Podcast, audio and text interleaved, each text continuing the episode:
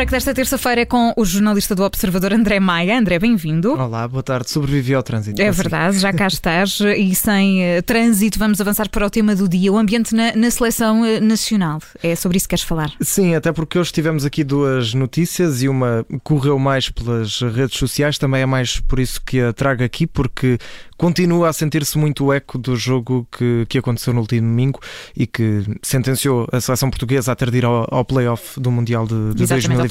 Uhum. Uh, e continuam a haver esses, esses ecos, principalmente entre os adeptos, e hoje com essas duas notícias, mas uma em principal, que foi avançada pelo, pelo jornal Record e que falava de algum mau ambiente em torno de Rafa Silva, que até nem tem sido uma figura de destaque e provavelmente até nunca foi eh, na história da, da seleção portuguesa, o que até deixa aqui um bocadinho de estranhar o porquê de, de surgir agora esta, esta questão com Rafa Silva, mas é uma notícia que o Jornal Record deu amplo destaque, que fala de informações que chegaram da Federação Portuguesa de Futebol ao jornal, de que a, a falta de compromisso e a personalidade complicada, e aqui entre aspas estou a citar, de Rafa Silva estão a, a deixar a Federação Portuguesa preocupada. Rafa Silva que até falhou este, este duplo compromisso da seleção portuguesa com a Irlanda e com a Sérvia por eh, queixas físicas, por problemas físicos, mas agora fica aqui esta questão se terá sido mesmo problemas físicos, se terá sido o comportamento do jogador ou o compromisso do jogador. Obviamente que nada disto foi confirmado, o que também na minha opinião, deixa aqui algumas dúvidas. Eh, esperava um comunicado da Federação Portuguesa, uh, a não ser que me tenha escapado, mas esperava alguma, alguma posição da Federação Portuguesa de Futebol a, a, contrapor esta, esta notícia, que pelo que vi não, não chegou.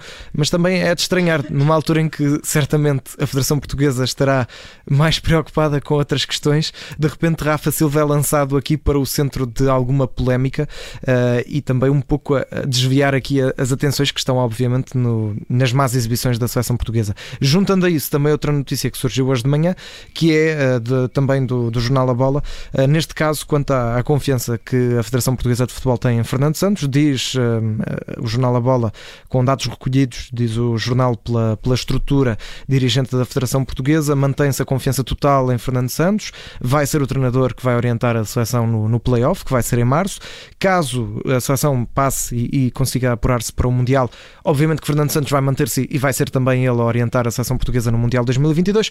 Caso não consiga passar o playoff, aqui diz o jornal, uh, vai ter de ser feita uma reflexão para perceber se Fernando Santos se mantém ou não, mas não, não está em causa, ao, ao, que tudo indica, de maneira nenhuma não se pensa noutro treinador, noutro técnico que não uh, Fernando Santos, mas é aqui também destacado o peso dos títulos nesta notícia do jornal A Bola, mas acho que também já é, já é tempo de deixarmos os, os títulos agora no museu uh, e pensar mais à frente, mas uh, continuamos a falar muito disto, do peso dos títulos, da gratidão e num, num, dia em que fica marcado então por essas duas notícias que falam um bocadinho do ambiente em torno da seleção portuguesa que agora realmente precisa de paz e pensar no, no jogo de março. Bom, o sorteio, o sorteio do, desse playoff é no dia 26 de novembro, depois os jogos são em março do próximo ano. Vamos passar para o número do dia, André Maia, e hoje traz o 8. O 8, que vai ser o número da camisola de Daniel Alves no Barcelona, está de volta, o lateral, talvez um dos melhores laterais da, da história do clube catalão, e vai herdar o número 8, que é um, um número bastante pesado, tendo em conta que uh, fica marcado na história do Barcelona como sendo o número de Iniesta, uh, que já não está uh, na Catalunha. Uh, se bem que dava, dava bastante, pagaria bastante para ver agora Daniel Alves, Xavi no banco e Iniesta novamente no Barcelona. Um trio que certamente muita gente gostaria de ver. O número 8 tinha sido utilizado recentemente pelo, pelo brasileiro Arthur, entretanto foi para o Bósnio Pjanic. Uh, desde que Pjanic saiu para o Besiktas ficou livre e agora que Daniel Alves regressou a pegar nesse número 8 mítico do colega, uh, Daniel Alves, que também aqui por curiosidade, quando deixou o, o Barcelona em 2016, se não estou em erro, quando foi para as Juventus, estava, estava com o número 6, que era precisamente o número com que Xavi ficou imortalizado no Barcelona. Portanto, há aqui uh, números muito familiares para os, os catalães. Uh, Daniel Alves, que uh, também, enquanto esteve no Barcelona, usou 2, usou 22, mas aqui regressa com o número 8. E amanhã, e para quem gosta do Barcelona, mas mesmo para quem não gosta e, e, e sente que este é um momento importante, amanhã o Daniel Alves vai ser apresentado. Antes vai fazer um discurso no, no balneário do Barcelona uhum. e depois vai ser apresentado no, no estádio, no Camp Nou. e é um, um momento que que certamente os fãs vão querer ver. Há muito tempo que não vemos Daniel Alves, tem 38 anos, mas mesmo assim volta num momento muito frágil para a equipa. Sim, vamos ver se, se, dá uma ajuda a virar esta página é preciso, do, é do Barcelona. Ora, na memória do dia, um, traz aqui o gol de Ronaldo, um gol específico de Ronaldo. E porquê? Sim, porquê? Porque a Liga dos Campeões faz 30 anos. Parabéns à Liga dos Campeões.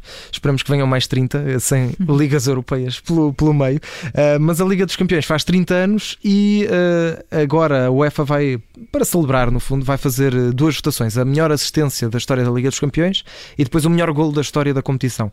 E uh, nos cinco nomeados, porque são, são cinco os golos, os cinco nomeados para o melhor gol da história da Liga dos Campeões está o mítico gol de Cristiano Ronaldo. E agora estarão a pensar, mas qual? Não é? São tantos. São tantos e tão bons. Mas, mas é fácil de perceber qual é. É o gol de, de pontapé bicicleta que marcou frente à, à Juventus uh, em 2018. Portanto, a memória do dia hoje não é assim muito distante, mas, mas é uma memória bonita. Cristiano Ronaldo que marcou esse gol nos quartos de final, na primeira mão dos quartos de final de 2017-2018.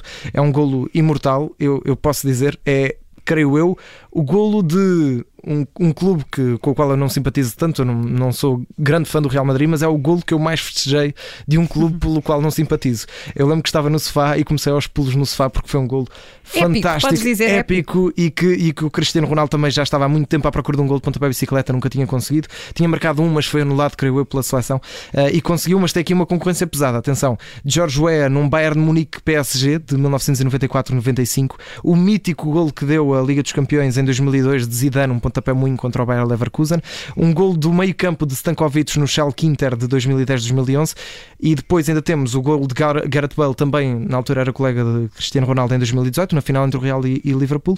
Aliás, são seis golos, eu disse que eram cinco, são seis golos. E depois, obviamente, onde está Cristiano Ronaldo, também tem de estar Lionel Messi, portanto temos o gol de Lionel Messi pelo Barcelona frente ao Real Madrid nas meias finais de 2010-2011. Portanto, são muitos golos, golos muito bonitos, são seis, estão em votação e obviamente que para mim o gol do Cristiano é o melhor. Pronto, e é, Vamos assim que terminamos. Se os adeptos concordam. Vamos ver, é assim que terminamos o tiebreak de hoje com o jornalista do Observador André Maia. Obrigada, André. Bom Obrigado. trabalho.